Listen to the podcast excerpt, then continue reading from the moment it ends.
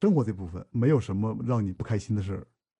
真的没有什么让我不开心的事儿，就是可能只是有一些遗憾，就比如说爷爷奶奶、姥姥姥爷没有在我能够好好照顾他们的时候，他们就已经离世了。我看到我身边很多比我年长的人，他们的外公外婆、姥姥姥爷、爷爷奶奶都在世，我就会有这种会有遗憾，但是不会有不幸。都有哪些人让你遗憾？小的时候我被爷爷奶奶照顾，然后还有一些人就是我的姥姥姥爷对我也很好，对他们都已经走了，所以我就觉得好像现在我有一个很开心的日子，但我不能跟他们分享，然后也不能照顾他们了。我小的时候总跟他们讲说我会，呃，等我长大了有钱了，然后我会好好照顾你们。结果现在。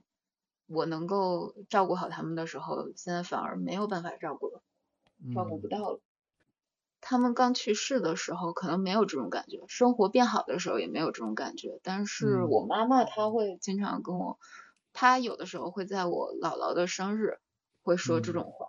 她说你小的时候还说过，等到你将来能够赚大钱，然后买到大房子的时候给他们，然后，嗯，现在他们就享受不到了。你都是因为什么原因去找的心理医生吗？有的时候是因为自己太发现自己最近情绪失控的时间太多了，或者是发现就是自己觉得自己要是如果他我要是想做这个事情，那么我应该以一个什么样的状态去做？我想转变状态的时候，嗯，小时候就在国内的那几次，小时候比较多，长大以后其实就一次。那些心理医生，他们其实我不，我之所以从小到大就是对于对于很多东西我会有抵触，有一部分原因也来自于那些心理医生，他们会跟我说，我小的时候发现我看不清什么，看不清太多字的时候，就是超过几行我看不清，还有就是某些字的形状在我眼里跟别人不一样的时候，那是我小学刚上学的时候，那时候四五岁也没有人。真的会管你到底是怎么回事？那个时候中国也不太知道什么真的世界上有一种人，他就是看不清大部分人看的字。然后那个心理医生，我妈妈带我去看心理医生，他认为我不写作业是因为我心理有问题。后来好多个心理医生说你一定要乖呀，你要听话，你要孝顺。你妈妈花钱让你上学是为了让你有出息，你不能这么辜负她花的钱，辜负她的心意。就不拉不拉说一堆，但事实上我真的看不清，心理医生不相信。后来真正遇到了一个比较有经验的心理医生，他是俄罗斯读完书回来的，然后他那个时候应该四五十岁吧，他跟我跟我家人说，让我家人带我去看神经，家里面的人会呃会不相信我嘛，然后觉得我是不想学习，然后装傻。但事实上，等到真正去找那种专业的医生去检查的时候，发现我真的是看东西跟别人不一样。我看的什么什么字母啊，还有字啊，跟别人不太一样。幸好发现的早，然后后面也没造成太大的影响。就，但是我就是我现在是学字的话，我是楷体、行楷、隶书、黑体。别人在别人看来这都是一样的字，在我看来这不一样的，我要学四遍。还有字母就是太呃新罗马字体和黑体，我我也要学两遍，就是这样子的。但是他没对我造成什么影响，但是他给我留下的，就是看心理医生给我留下的一个印象就是，心理医生都是良莠不齐的，他们不知道我发生了什么事情，然后直接跟我说说是我的错，是我不想学习，那个时候就会让我不太舒服。后面的话，等到长大以后再看的心理医生，可能他们就会稍微客观一点。后面长大以后再去看心理医生的时候，就只是因为自己因为学医的就知道自己哪里出问题了。我就是在十七岁之后吧，就是参加完葬礼之后的某一个时间，突然发现自己出问题了，然后就一定要，我觉得必须要修复一下了。就是觉得自己情绪控制不住，无缘无故的伤心。或者是看到，不是说无缘无故的伤心，而是看到某一个触发点下，我就会伤心。什么触发点？就是，就是看到制服，那件制服，那种制服。再想想的话，其实我能冷静下来，我甚至还能够跟你聊这个问题。但其实我现在我全都有点，我其实是有点抖的。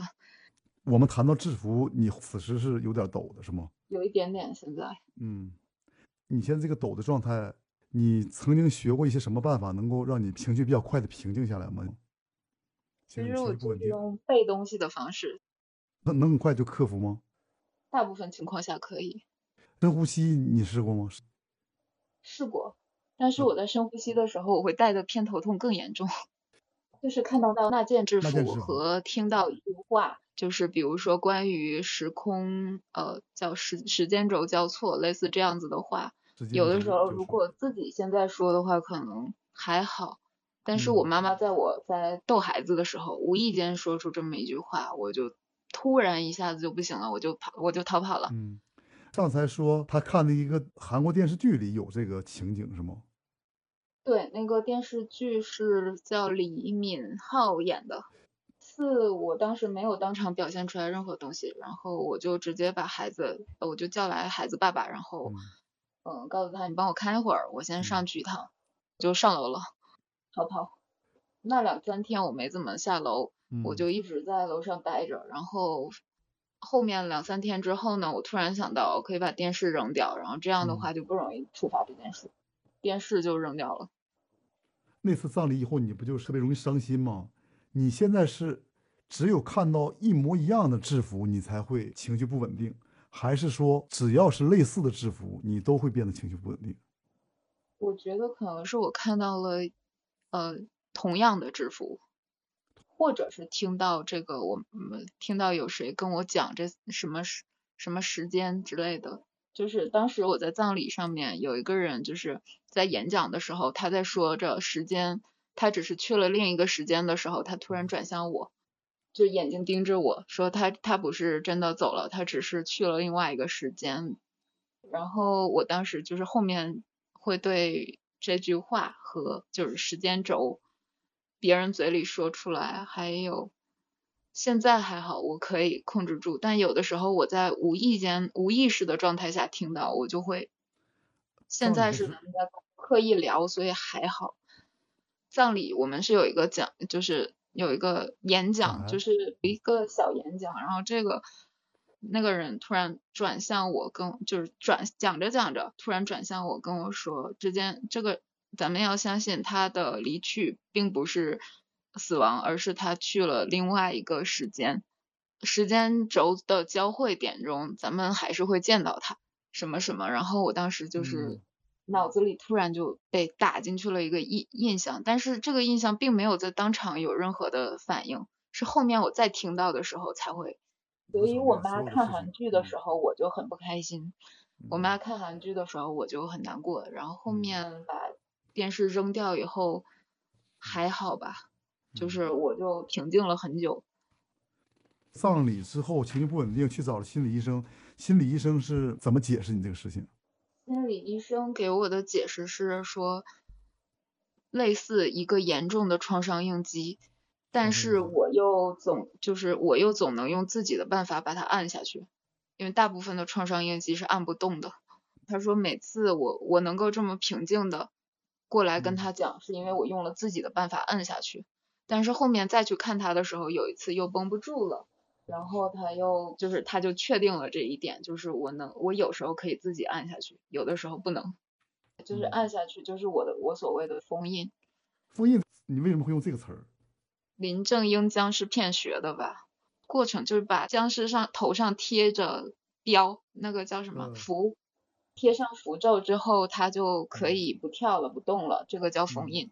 但是风一吹，封印又掉了，僵尸会继续害人。你这个僵尸片是什么时候的经验？我小的时候就知道这个词，我小的时候就只喜欢看林正英的僵尸片，所以只很多词都这时候学会的。可能小学四五岁开始看，看到很大吧。我直到现在也看僵尸片，一遍一遍的。你小的时候看僵尸电影是什么感受？我觉得他们妆化的很丑。嗯。那个僵尸的眼影打的很丑。心情呢？心情就是就是正常的在看电影。其实林正英的僵尸片反而对我来说是个喜剧，因为他们经常会有喜剧的元素。小的时候开心。小的时候，那时候还在放 DVD 呢。我们家有很有一整套的僵尸啊，什么猛鬼街，就是古今中外各种恐怖片。我爸买了，但他从来不看，全都是我拆开的。他想看，但他没有时间看。最近这两年不怎么看了，